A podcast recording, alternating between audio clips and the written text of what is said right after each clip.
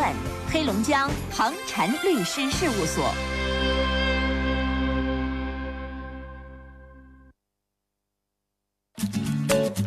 您正在收听的是 FM 九四点六龙广新闻台《心事了无痕》节目，陈峰主播，欢迎继续收听。继续收听。龙腾北疆，广播天下。这里是中波六二幺千赫，调频九十四点六兆赫，龙广新闻台。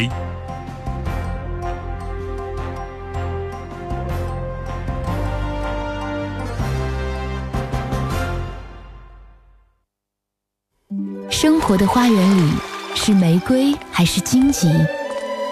源自内心的投影。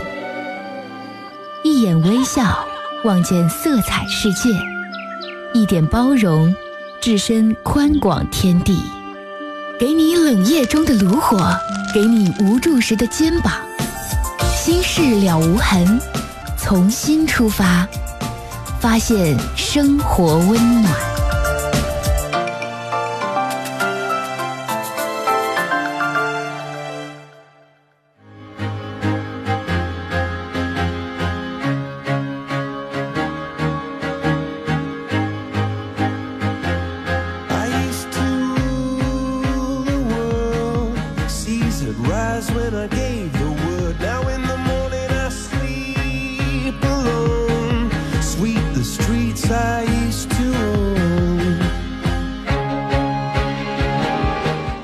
各位，晚上好，欢迎您收听龙广新闻台每天晚上七点半到九点钟直播《新事了无痕》节目，我是主持人陈峰，今晚的导播呢是佳南。龙广新闻台哈尔滨地区的收听频率 FM 九十四点六，调频九十四点六兆赫。每天晚上七点半，锁定龙广新闻台的电波来收听和参与我们的节目。哈尔滨以外，全国各个城市的听众呢，您可以手机下载蜻蜓 FM 或者叫蜻蜓收音机啊，虫字旁一个青色的青，昆虫蜻蜓那两个字。蜻蜓右上角有一个放大镜，它是一个搜索功能，在里边直接搜陈峰，可以搜到我们节目五年以来的节目录音。在里边搜这个龙广新闻台，晚上十九点三十到二十一点，我们节目直播时间搜龙广新闻台，可以搜到我们节目的在线直播啊。每天晚上七点半到九点打开就可以听我们节目直播了。陈峰主持的是《新事了无痕》节目，周一到周五的板块的内容，周六周日呢是乐听。好，今天呢，我们邀请心理专家于淼老师，邀请心理专家于淼老师啊，和陈峰啊来聊这个女性啊、创业呀、我们的这个婚姻呀、情感，我们聊一点这个特殊的话题啊，也是我们最近呢制作的这个特别节目。欢迎我们的听众朋友收听，我们直播间的电话是零四五幺八二八九八八五五，零四五幺八二八九八八六六，零四五幺八二八九八八七七。两部变声热线是零四五幺八二八九八幺零五和零四五幺八二八九八幺零六。微信的互动方式，微信右上角加号里边选择添加朋友，下一栏选择公众号。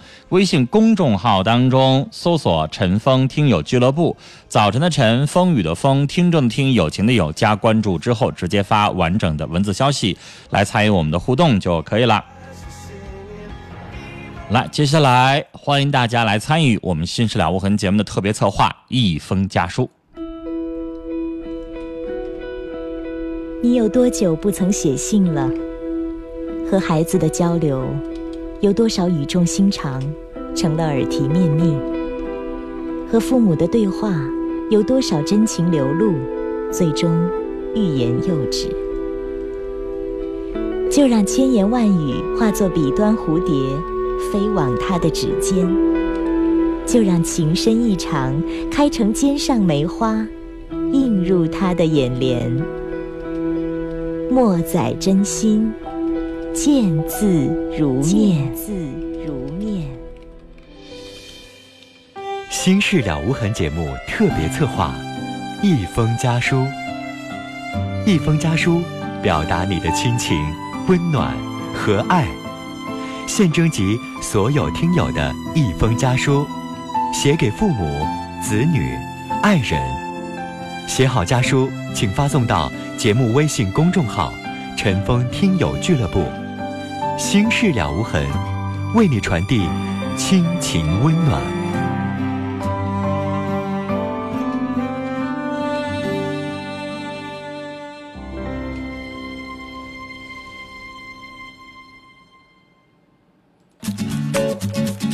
在收听的是 FM 九四点六龙广新闻台《心事了无痕》节目，陈峰主播，欢迎继续收听。继续收听。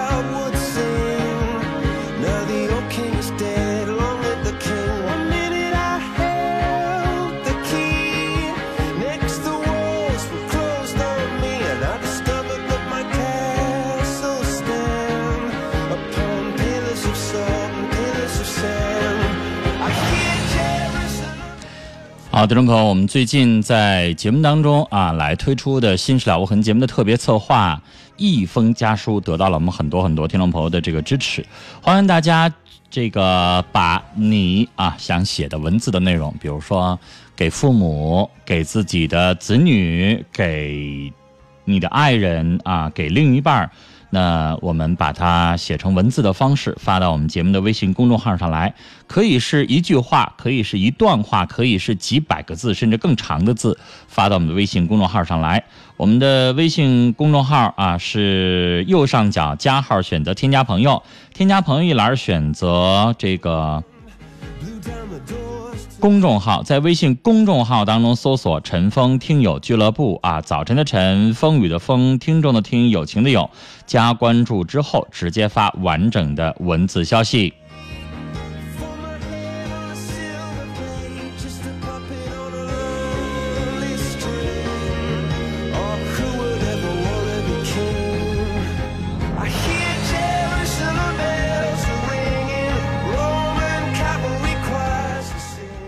今天我们要介绍一位听众朋友的微信的内容，他写的一封家书送给自己的爸爸和妈妈，一封家书送给自己的爸爸和妈妈。今年我二十九岁，来自一个普通的农民家庭，家里条件不富裕，爹妈也是省吃俭用供我和姐姐上学。为了能让我和姐姐出人头地，爹妈没少受苦挨累。整个村子都知道爸妈是最能干的。我小的时候，爹妈有好吃的都可着我和姐姐吃，自己呢却从不舍得。等我们长大了，有了条件可以给爸妈买吃的了，可是他们已经吃不动，牙口也不好了，眼睛也花了，妈妈的头发已经白了一多半了，不再年轻了。真怀念我还小的时候，妈妈牵着我的手去别人家串门溜达。怀念初中的时候，每一个周一，妈妈骑着自行车带我去赶车、通勤车。那个时候的冬天真冷，妈妈总说：“爹的恩情好报，妈的恩情报不完。”后来等姐姐生了孩子之后，才真正体会，男人生了孩子没有任何感觉，而女人生了孩子剖腹产得挨一刀，顺产也遭罪，生完还得各种伺候。小的时候各种抱，长大了不在屋里待了就得抱出去各种溜达，太辛苦了。妈妈生了我们姐俩更是辛苦。从上小学开始，我就不太在爸妈身边了。十三岁上初中开始的时候，学校离家里远，就住学校，每周只能回一次家。那个时候总想家，想妈妈。上高中的时候离家又远，为了节省路费，可能一个月回家一次。上大学的时候，一个学期回去一次。毕业了，在外地工作，回去的时候就更少了。现在我已经参加工作，每年只有过年的时候才能回去一次，也待不了几天。其实父母年龄大了，也就希望孩子能够多回去陪陪，自己也挺对不起他们的，没有做到子女的义务。在这里跟爸妈说一声，爸妈对不起了，女儿不孝。我在外打工不容易，很多时候怕爹妈担心，什么事情都不能够跟爹妈说，只能报喜不报忧。我也希望挣多点钱回去孝顺爸妈，我也想和爸妈天天在一起吃饭，天天在一起多好。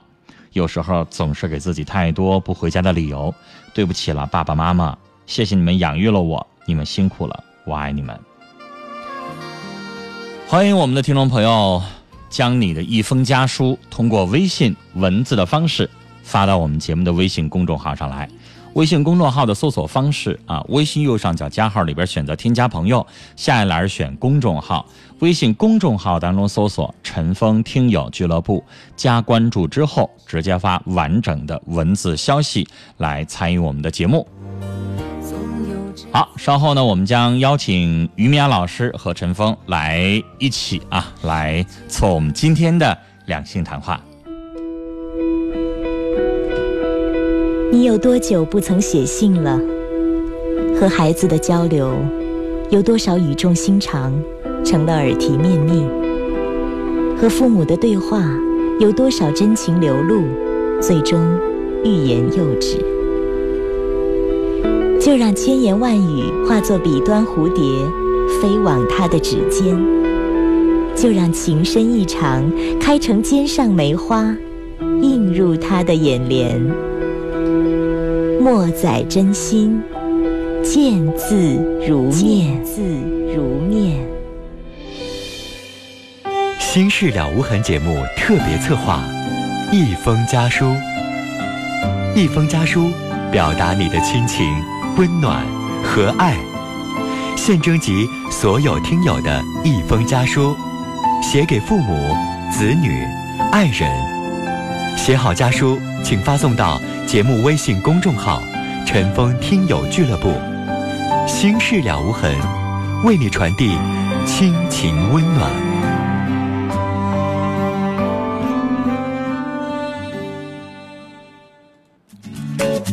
您正在收听的是 FM 九四点六龙广新闻台《心事了无痕》节目，陈峰主播，欢迎继续收听。继续收听。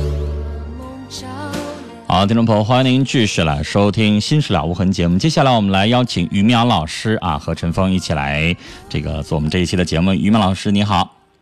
呃，陈峰老师，你好。你好。呃，广大听众，大家好，我是于淼。嗯，跟大家解释一下，于淼老师现在正在上海啊，现在人没有在哈尔滨，所以大家可能听他的声音话，能能听出来，应该是电话的声音。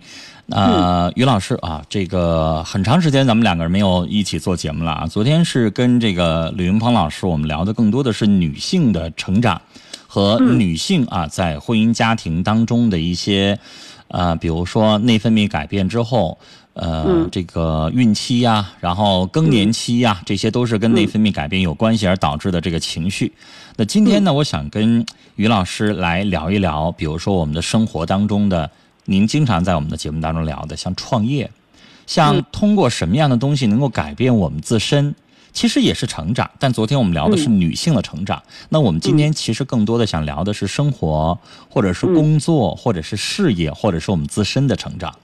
嗯。嗯嗯，其实刚才陈老师说到，嗯，女人在几个转折期的时候啊，情绪上会有很多的变化。也就是说，女人真的不容易。可能男人有男人的不易，但是女人在生理上有很多很多这种带给她的不便利。对。那也就是说，嗯，在创业方面，那就是比男人的这种付出和打拼更显得，就是说，如果在小有成就的话，就付出的会更多一些。其实我刚才还落说一个，其实女性在每个月的周期的时候，实际上她的情绪也是比较容易受到波动的。对，是的，是的。哦，我觉得你还对，因为做了这么多年的情感节目，而且接热线也多半是我们女性。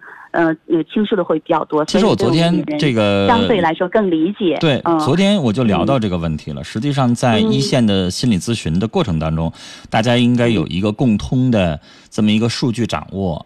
实际上，女性的来访者更多，也是的，确实是心理学界也有这样的共通的认识，就是女性更容易得抑郁症。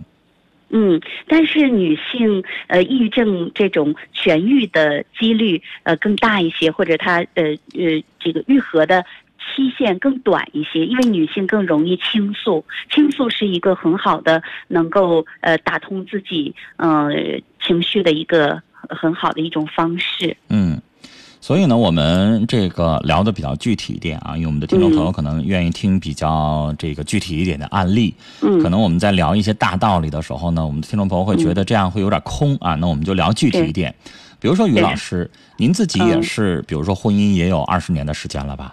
那嗯，差不这多，嗯，对，对吧？我能第一个问题想问您啊，因为咱们俩嗯今天我我的定位就是两性对话。那这个嗯两性对话，实际上我就想聊点我们老百姓每天都有的婚姻、爱情生活。比如说，嗯在你的呃婚姻二十年的这个过程当中，嗯你觉得你跟另一半在相处的过程当中，很多人经常在我的节目当中说：“哎呀，嗯平淡了。”他也不跟我沟通啊，回家来就要不看电视，要不就玩手机，想让他跟我说句话都难。您觉得嗯这种状况您遇没遇到过？或者你遇到的时候你是怎么解决的？嗯嗯，其实我觉得陈勇老师今天的这个呃话题啊，我们之前没有做任何之间的预演和沟通，因为都很忙哈、嗯。另外，我们可能也有这种交流的，呃，这种磨合的这个以前的这样的一个其实我们两个人是可以什么都聊的。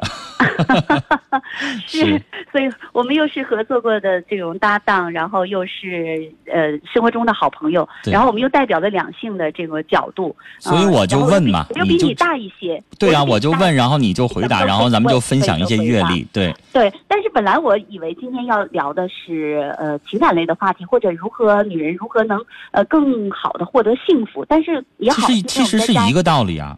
就像我刚才对，就是我刚才聊的，就是想让你教女性或者教一下呃其他的男性朋友，因为我们节目其实也女性听众更多一点啊，大概占嗯七成到八成的。就是而且遇到这样的问题的时候，怎么处理会更好一点没？错，我、嗯我觉得，嗯，可能，嗯，我这一两年呢，就是成长的也比较快，然后又今年呢，又是很多精力时间又到外地来工作，也是一个创业的阶段，这也对于家庭的这种平衡感，嗯、还有一些幸福的，老百姓经常说的异地恋。呃，对，都会出现新的状况，如何去应对？实际上，我这是一个真实的案例。我觉得这样去抛开啊、去去去一层层剥我的壳儿，我觉得实际上也也好。对我来说，我可能也不断的就跟大家分享一下，你看你现在又异地恋，又加上婚姻二十年了，疲惫期了，然后人都进给予我的一身了。对，而且你现在又进入中年，一般我们说中年危机嗯，是吧？是的是中年危机的时候，婚姻、家庭、事业可能都会有很大的压力。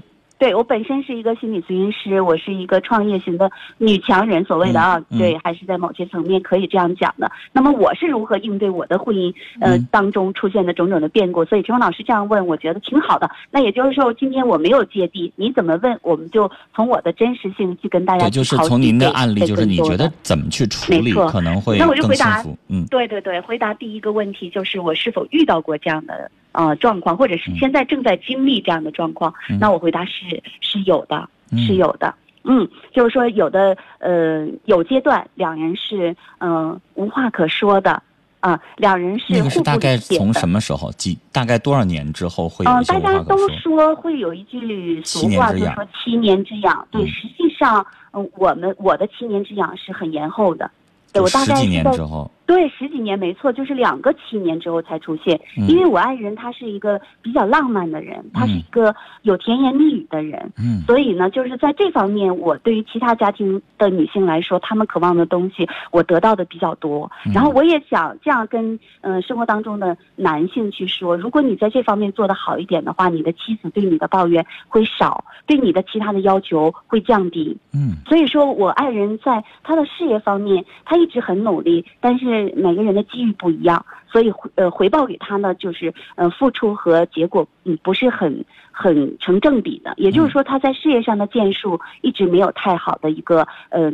成结果出来，他没有做到什么一个一个嗯一个老总的位置，他的收入一直也没有我高，我打断你一下，这样就于老嗯。师，你知道我已经给你的婚姻写出来三个危机了：一异地恋，二嗯。二十年了，三嗯。中年危机，四你现在又写出了一个女强男弱，这都是你自己自我我再给你总结啊。所以就是你已经，就比如说你经历的，实际上就已经是我们好多位听众遇到的问题的一个综合体了。哦综合了，是的，嗯没错。嗯，那么我今天的这四个问题呢，都不是说在我今年出现的，我说了就很大概是长时间了两个七年、嗯十几年的那时候出现了那样的一个状况。嗯的确，那个时候就是一段时间你是嗯不知道用什么变办法去应对，因为两个人各有各的委屈嘛。嗯但我想说，调整到今天的时候，我们现在目前为止可能也没有达到一个完全最佳的一个状态，嗯因为婚婚姻过了二十年之后，你说还像初恋一样，或者还像嗯，就是真的是混杂了很多很多情感在里面。最初选择的那种坚定，我们还要去坚持，我要拿出来说，既然曾经选择过，你就意味着对对方是有责任的。这份责任你还是对自己的。如果你放弃他，你等于你认输了，你没有能力经营好这个婚姻。你不是说人家不好，是你自己没有本事。所以我在我心里有这样的一个概念，我就不会放弃我的婚姻，放弃我的爱人。嗯而且最初，嗯、嗯的浪漫。你如果你去你现在想面前的这些不足的话，你每天你都是不开心的，你你都是走不下去的。所以你要有过去的一些一些等一些影子、一些浪漫、一些美好，不停的跳出来，去引导着你，去坚定你过去的个选择。所以我们两个人是。嗯，有这方面的一个共识，嗯，还要找回，比如说你这段时间两个人都达到一个崩溃的状态的时候，总有一个人要先提出来，到曾经去你们第一次恋爱过的这个看电影的地方，你们第一次去旅游的地方，我们常常用这种方法去找回一些回忆，然后再回来的时候就会好一些。嗯这是一个就是一个一个制造浪漫，一个转移转移吧，嗯一个转移的方法，但它不解决本质上的问题。本质上问于老师题就是说，我打断一下啊就举个嗯例子啊，咱们跳出来你的这个事情啊，其实嗯我觉得你自己的本来的这个，就到了这个年纪嘛，其实我也是，嗯今年刚刚四十岁，也刚刚进入所谓的中年。前两天这个新闻大家看到了吗？说八八年的中年女性，哎，我一看完之后冒冷汗，就是八八年是中年女性，这个就是前两天一个网友管一个八八年的女孩叫中年女性，然后引起了大家的集体抨击，所以我看了之后就直冒冷汗。那意思说嗯八八年的都三十岁了，哎呀，这个人不抗老。就是我其实嗯我也进入到中年啊，一样。就是到了这个年纪的时候，您经历了这么多，我是想问你，就是跳开你自己的这个婚姻，我觉得从你的角度，你觉得什么是你现在此时此刻认为最重要和最幸福的？呃，就是婚姻的稳定性，这个男人对你不挑剔，嗯。对，嗯，我我我我，因为知道今天要连线哈，我想因为我没有自我们没有做任何准备，是一个自由的话题。但是对我来讲，我就想，就是说我目前为止我还觉得蛮幸福的。那这个幸福感是怎么来的？就是为什么婚姻中年婚姻出现了那么多危机，前几年就出现状况了，可是现在到了二十年的时候，还有一点幸福的感觉。那我觉得这个很多很多女人在抱怨，其实反思过来，其实问题出现在。大多啊，不能说绝对的，大多出现在女人的身上。也就是说，我在不幸福的那几年，就所谓的不幸福，是你自己的感觉，是你觉得你在别人眼里你不幸福，然后自己呢就会不幸福。那么这个不幸福来源于什么呢？这个女人，也就是说我曾经不智慧，我不会装糊涂，我什么事情都要较一个劲，都要去苛求，都要要一个真理。嗯所以我觉得很大的一个方面，嗯、在女性这方面会出现 出现这个这种状况。嗯，那我想问，你们俩现在异地风格啊，就是他在哈尔滨，嗯你在上海。啊，嗯其实不光在上海，经常全国各地的跑，就是是聚少离多。那嗯你们两个人会彼此怀疑，甚至会查对方的手机吗？啊，对，我觉得这个您问的也特别好啊，就是这个信任呢，是这个婚姻当中也是就是你从来不会查最重要的一块。嗯，其实会在意，但是千万不要查。嗯，你去查了之后，其实是两种结果。如果没有问题，你没有被你查到问题的话，但是对方会觉得受到伤害了，嗯他也会去防御你。如果你查出问题的话，很多问题不是在电话里面、手机里面你就能捕捉到非常准确的百分之百的一个确凿的、确凿的信息，对吧？你都是捕风捉影，你去猜测，你猜完了之后，你会非常的不快乐，你会带着这些呃猜疑去验证一些事情，你发现越想越像。哎然后你就每一天紧张兮兮的。你知道我这两天的时间，除了嗯两位心理老师，还跟我们这个在三八妇女节跟我们新闻台的各位主持人也做了一个连线。其实我我觉得那句老话说的特别好啊，就是幸福都是相似的，而不幸各有各自的不幸。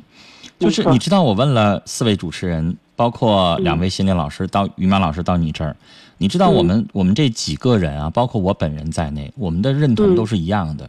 之所以我们现在觉得我们的生活很幸福，这个幸福可能来自于家庭，来自于情感，来自于事业，来自于很多很多，更多的来自于我问你这个问题，就是我们没有一个人说会查对方的手机。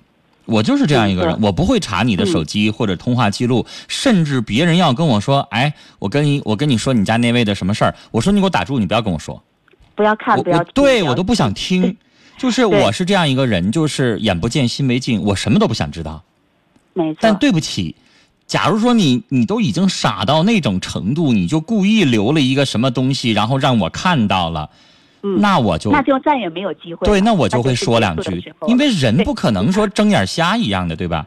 但是我从来不会去看，因为手机这个东西，就包括我本人在内，我就我就敢嗯这么说话：男人的手机你去查吧，百分之百有问题吗？百分之百你都会觉得那个是有问题的。对，那你会觉得对？对，就是就举个，例子，我就我就经常遇到这种，因为现在听众神通广大，他能拿到我的微信，拿到嗯的微信之后，有一些听众上来就是，比如说一个女孩上来就是说：“亲爱的陈峰哥哥，注注意啊，他不是说陈峰哥的，是陈峰哥哥。”然后说：“我听了你十几年节目，我好爱好爱你哦，哦有机会能跟你见个面吃饭吗？”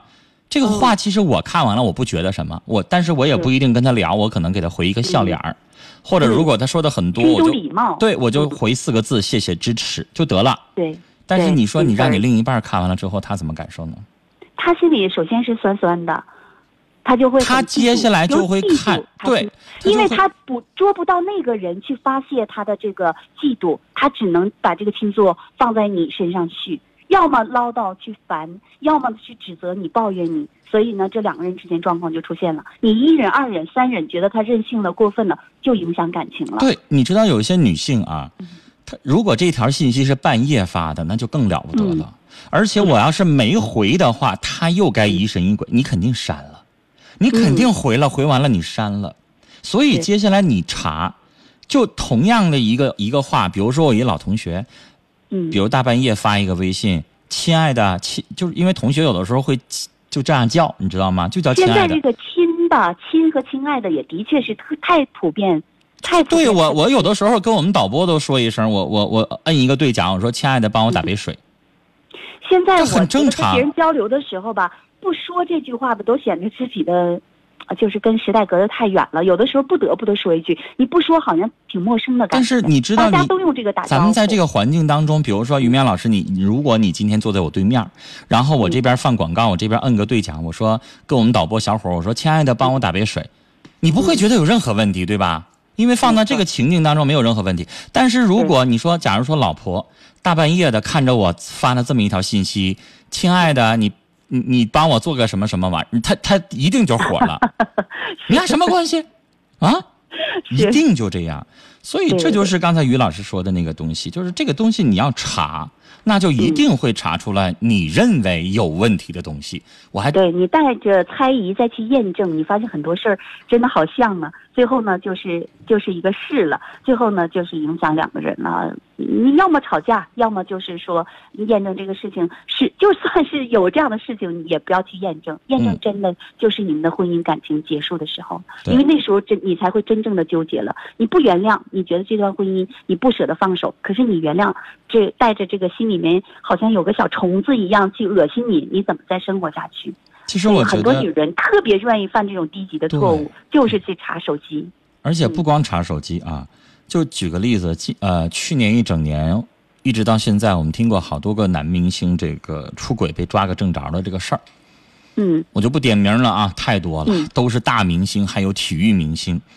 然后被抓到完了之后，我们无一例外发现的所有的明星的妻子、另一半，他们另一半也是明星啊，嗯。他们都选择的是原谅，嗯。甚至公开高调的去原谅，甚至有记者一直在追查，比如说其中有一个体育明星啊被报道完了之后，竟然还跟那个小三见过一次面，然后这个时候他妻子公开的召开了一个发布会，说对不起，不要没事去查，我老公有权利去跟女性去正常的交往，我作为老婆我支持他，因为这就是赌外界的，而且他的妻子那个时候还大着肚子呢，哦，来来做的这个确实挺，了不起的。对呀、